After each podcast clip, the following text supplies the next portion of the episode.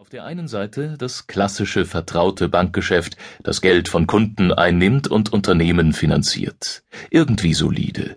Auf der anderen Seite das spekulative Investmentbanking, das Börsengänge organisiert, Fusionen begleitet und Wertpapiere ausgibt. Und das irgendwie auch mit Risiko, Zocken und Zügellosigkeit einhergeht. Ganz richtig und präzise war diese Unterscheidung noch nie, doch in Politik und Öffentlichkeit wird gern so unterschieden. Nun ist wegen all der frischen Bankenskandale die Debatte neu entflammt, ob man diese beiden Seiten nicht besser trennen sollte, und zwar möglichst weit. Damit die Zocker nicht die Geschäfte der soliden Banker in Mitleidenschaft ziehen. Nikolaus von Bomhardt, Vorstandschef der weltweit größten Rückversicherung Munich Re, hat sich dazu bekannt. Er fordert das Trennbankensystem statt des Universalbanksystems. SPD-Chef Sigmar Gabriel will ebenfalls Banken ohne Investmentbanking, vor allem um das Geld der Sparer zu schützen.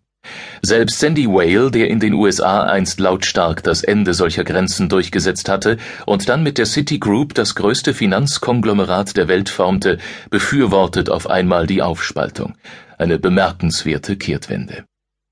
Aber ist das auch sinnvoll und umsetzbar? Für eine Antwort ist es hilfreich, sich an 2008 zu erinnern.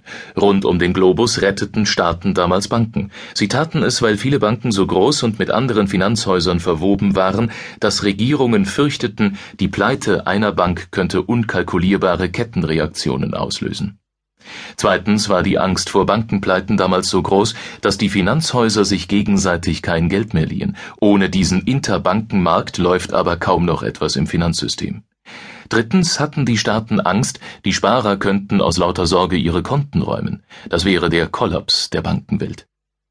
Dieser Blick zurück legt nahe, dass Aufspaltungen allein die Probleme nicht lösen. Lehman Brothers, deren Pleite die Eskalation der Krise damals auslöste, war eine reine Investmentbank. Sie war bloß sehr groß. Anfang 2008 tätigte die Bank Geschäfte über rund 700 Milliarden Dollar und sie war weltweit mit zahlreichen Finanzhäusern eng verwoben. Wer Banken aufspaltet, muss also auch darauf achten, dass die Bande zwischen Investmentbanken und Geschäftsbanken lose sind und selbst in Summe keine Gefahr darstellen, etwa wenn mehrere Investmentbanken auf einmal kippen. Erst dann dürften auch Sparer von der Sicherheit ihres Geldes überzeugt sein. Erst dann könnten Staaten und Steuerzahler vielleicht zusehen, wenn Investmentbanken pleite gehen. Eine strikte Trennung zwischen Investmentbank und Geschäftsbank ist rechtlich, organisatorisch, bei Personal und Kapital möglich. Im Alltag ist sie allerdings sehr komplex und sie kann zu beachtlichen Ineffizienzen führen. Ein Beispiel. Ein Unternehmen kann sich Geld über einen Kredit beschaffen, vielleicht aber wäre es sinnvoller, Geld über eine Anleihe am Kapitalmarkt aufzunehmen. Im ersten Fall wäre eine Geschäftsbank die Anlaufstelle, im zweiten Fall eine Investmentbank. Eine Lösung aus einer Hand gäbe es nicht.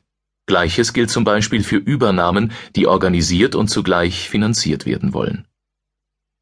Sinnvoller und umsetzbarer scheint eine interne Abschirmung, wie sie die Bankenkommission in Großbritannien vorschlägt. Dabei wird das Geschäft mit Privatkunden und Unternehmen vom Investmentbanking abgeschirmt, aber unter einem Dach geführt. Es wird klar definiert, welche Geschäfte die abgeschirmte Bank tätigen darf und welche nicht. Beide Sparten haben eigene Vorstände, eigenes Personal, eigene Bilanzen, eigenes Kapital.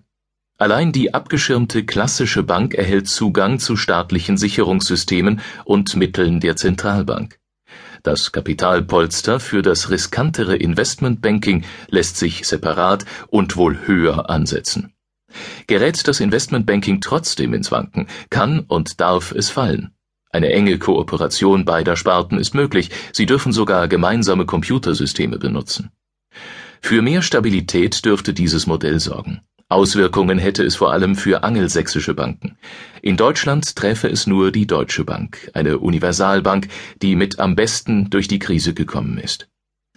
An der Rettung der HRE und der staatseigenen Landesbanken wäre der Steuerzahler aber auch in diesem Modell nicht vorbeigekommen. Es bleibt nämlich noch ein anderes Problem, das Problem, dass ein Institut too big to fail ist, zu groß, um fallen gelassen zu werden. Das kann auch bei einer reinen Geschäftsbank oder einer reinen Investmentbank der Fall sein, siehe HRE, siehe Lehman Brothers